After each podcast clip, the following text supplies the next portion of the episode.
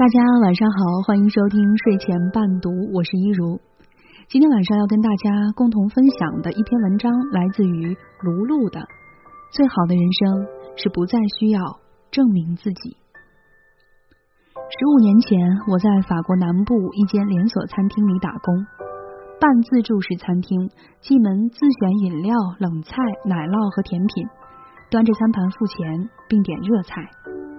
我的工作在自选区，缺什么摆什么。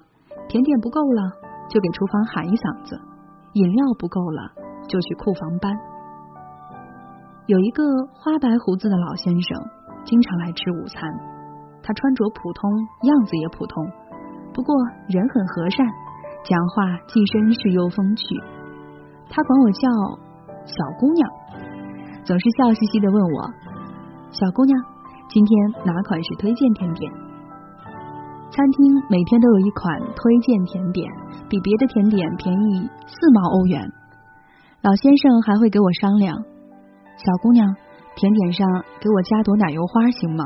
我想配着咖啡喝。”奶油花通常是加在有问题的甜点上，类似烤焦了、剩下了，或者被我这初级菜鸟切歪了。加上奶油花盖住缺点，提升卖相。反正餐厅不是我的，不用考虑成本。老先生又很和善，让人心生亲近。我每次都给他加，还加好一大朵。他的笑容很灿烂，会露出一颗颗很整洁的牙齿。他总是开心的说：“谢谢，你是最棒的小姑娘。”那语气是毋庸置疑的真诚。有一次，他晚上来吃饭。推荐甜点卖没了，老先生有点失望的说：“啊，很遗憾，今天是我的生日。”我心里有点可怜他，因为他总是一个人，还总点便宜的推荐甜点。法国是个冷僻的社会，有很多孤单的老人。我说：“您先去付钱，我烤好了给你送过去。”那天推荐甜点是诺曼底苹果塔，我特意加了两朵奶油花，还给他点了根小蜡烛。他正端着一杯红酒在读品，看到蛋糕脸亮了起来。他说：“你知道吗，小姑娘，我妈妈是诺曼底人。我小时候，我妈妈每个星期都给我做苹果塔。”他打开钱夹子，拿出一张五十欧元的纸币给我，谢谢你。在法国。餐厅小费并不是必须的，尤其是这种半自助式的餐厅。二零零二年，五十欧元小费真是一笔天大的巨款。我推辞说不要，老先生把钱放在我的手里说：“接受这个钱，就算是你送我的生日礼物。”这真的是一个让人无法拒绝的理由。我满心高兴的收下了钱。当我回到工作区，值班经理问。你知道他是谁吗？我摇头。经理用手比划了一下，说：“你看到马路对面那个加油站了吗？还有加油站后面那片空的葡萄地都是他的。另外，我们这个商业中心的地本来也是他的。”啊！我惊讶的捂住了嘴巴。那他干嘛来咱们这里吃饭，还吃当日推荐？收银那边在叫经理过去，他边走边耸耸肩。有钱人的世界，咱不懂。初秋的时候，我去市立图书馆里面排队用电脑，我在大门口碰到了老先生，他还穿着平常的格子布衬衣和卡其裤子，胡子修剪的很整齐。他笑着和我打招呼，背后的玻璃幕墙上有个海报。上面印着一个跟他真人差不多的头像，我很诧异的看看海报，又看看他。他说：“哦，我捐了些书。”我情不自禁的捂住嘴巴说：“哇，您真有钱！”他哈哈大笑，然后说：“小姑娘，等你长大了，你总有一天会明白，钱只不过是一串数，价值。”才是最重要的。下次见我，别说我有钱啊！说完，他挥了挥手就走了。在人群中，他是一个那么普通的小老头，完全没有有钱富豪自带光环、气宇轩昂的感觉。我看着他的背影，觉得有钱真好，想怎么任性就怎么任性。如果我要有这么多钱，我一定不穿那么普通的布衬衣，更不会去吃我们餐厅里的推荐甜点。我要天天穿名牌，顿顿米其林。我要去定制法拉利，虽然我连驾照都没有，不过那又有什么关系？反正我有钱。在很多很多年里，我一直以为财富决定人生的价值。我达不到老先生的层次，那是因为我没有累积到足够的财富。一个压根没法满足自身需求的人，根本没有权利去想那些所谓的层次、格局、境界和修养的问题。如果想要伸直了腰，怡然自得体面的活着，那么我得先弯下腰，低下头，不惜所有，倾尽全力的拼命努力。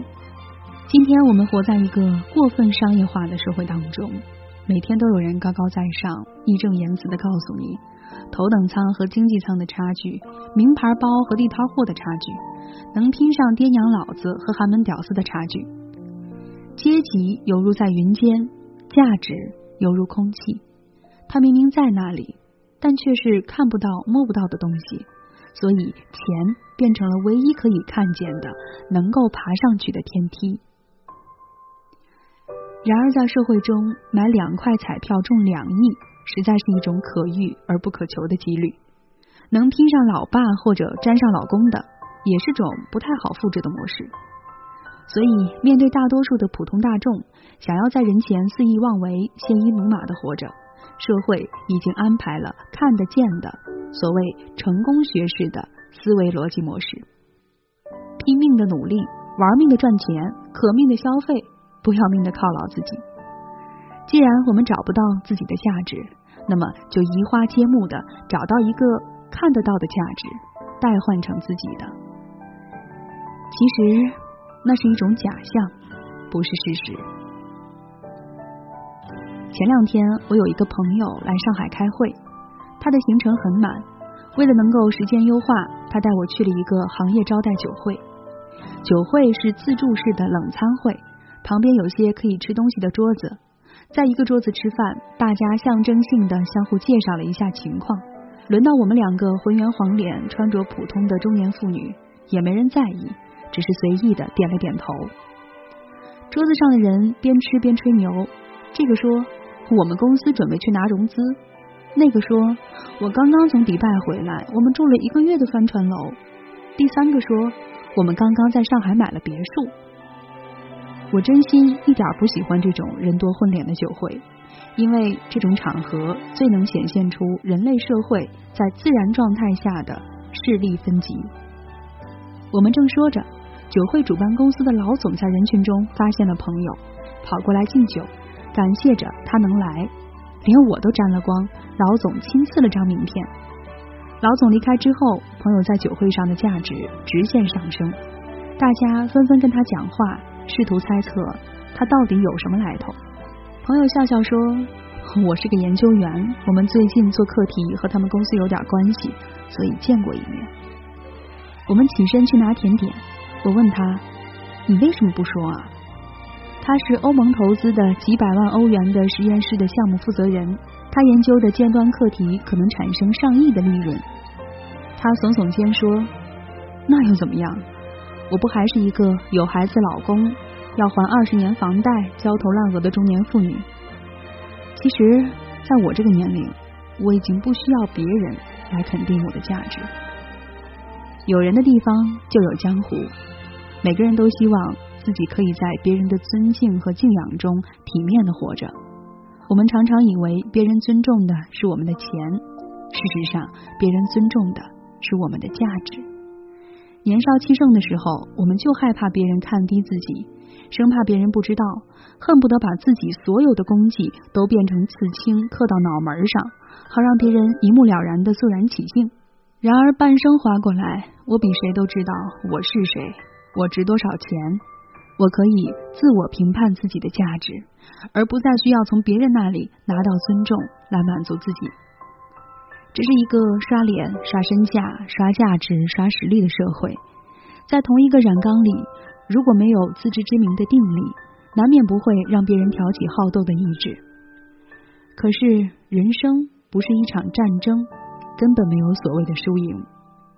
原来人生最好的境界，不再需要倾尽所有的活着，可以悠悠然的看着别人在你眼前炫耀攀比，而不再需要竭尽全力的去售卖自己。